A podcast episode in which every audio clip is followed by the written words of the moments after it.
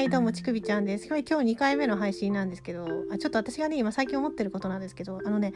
本当にねミーティングやろうやろうっていう人が多すぎてですね頭に来てるんですけどミーティングをやる意味ってあの分かってますか？皆さん。えミーティングをね開く時にねどれくらいの時間かけるかってね分かってない人多すぎてちょっとこれ言おうと思うんだけどあのミーティングで例えばね、まあ、じゃあ5人でやるとするね。じゃあ5人で1時間やります。何日にって言った時にその5人の時給って分かります？時給2000円の人5人いたらね。1万円でしょ？で1万円の時給をかけて1時間やるわけよ。5時間分ね。そんなね価値のあるミーティングだったらいいんだけどそこまで価値のあるミーティング皆さん果たしてできてますか？っていうことを私は問いたいんです。その分5時間分の皆さんの、ね、時給がねそこに発生してるんですよ。その意識が低い人がね非常に多いんですもう1時間2000円とかじゃなくてもっとじゃあ1時間単価ね1万2万3万4万5万10万の人だったらどうなの？10万の人5人でミーティングって言ったらね50万飛ぶんだよそのミーティングで。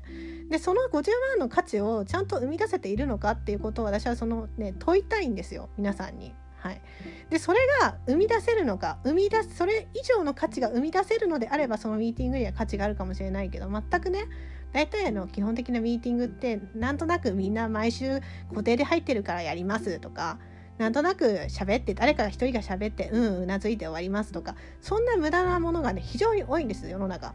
でそういう無駄はカットしていった方が私はいいと思ってます。はい。であとねもう一個あるわ。あのミーティング設定する時にゴールを設定してないミーティングがあまりに多くて必ず誰があのリーダーでやるのかとかあとそのミーティングのゴール何を決めるのか。例えばここのゴール今回はこの施策をやるからこのゴールを決めましょう。って言って施策内容を皆さん1人ずつ1週間与えるので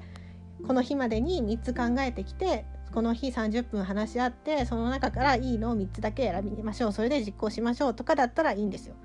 何もさ準備も何もせずにさ会議内容も教えずにさとりあえずみんなで話そうぜウェイっつってさその1時間集まってさ何もアイディアはないです。とにかくないです。みんなその場で話しましょう。みたいなさことがあってもね絶対出ないわけ。大体ねそういう時ってグループディスカッションとかしてれば分かると思うんだけど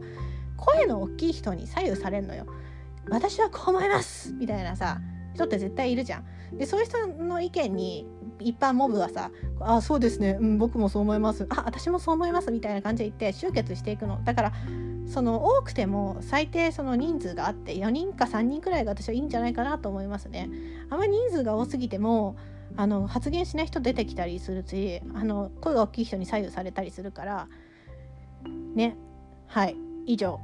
ちょっとねミーティングやるときはね皆さん考えてほしいということをお伝えしておきます。以上、ちくびちゃんの世俗考察日記です。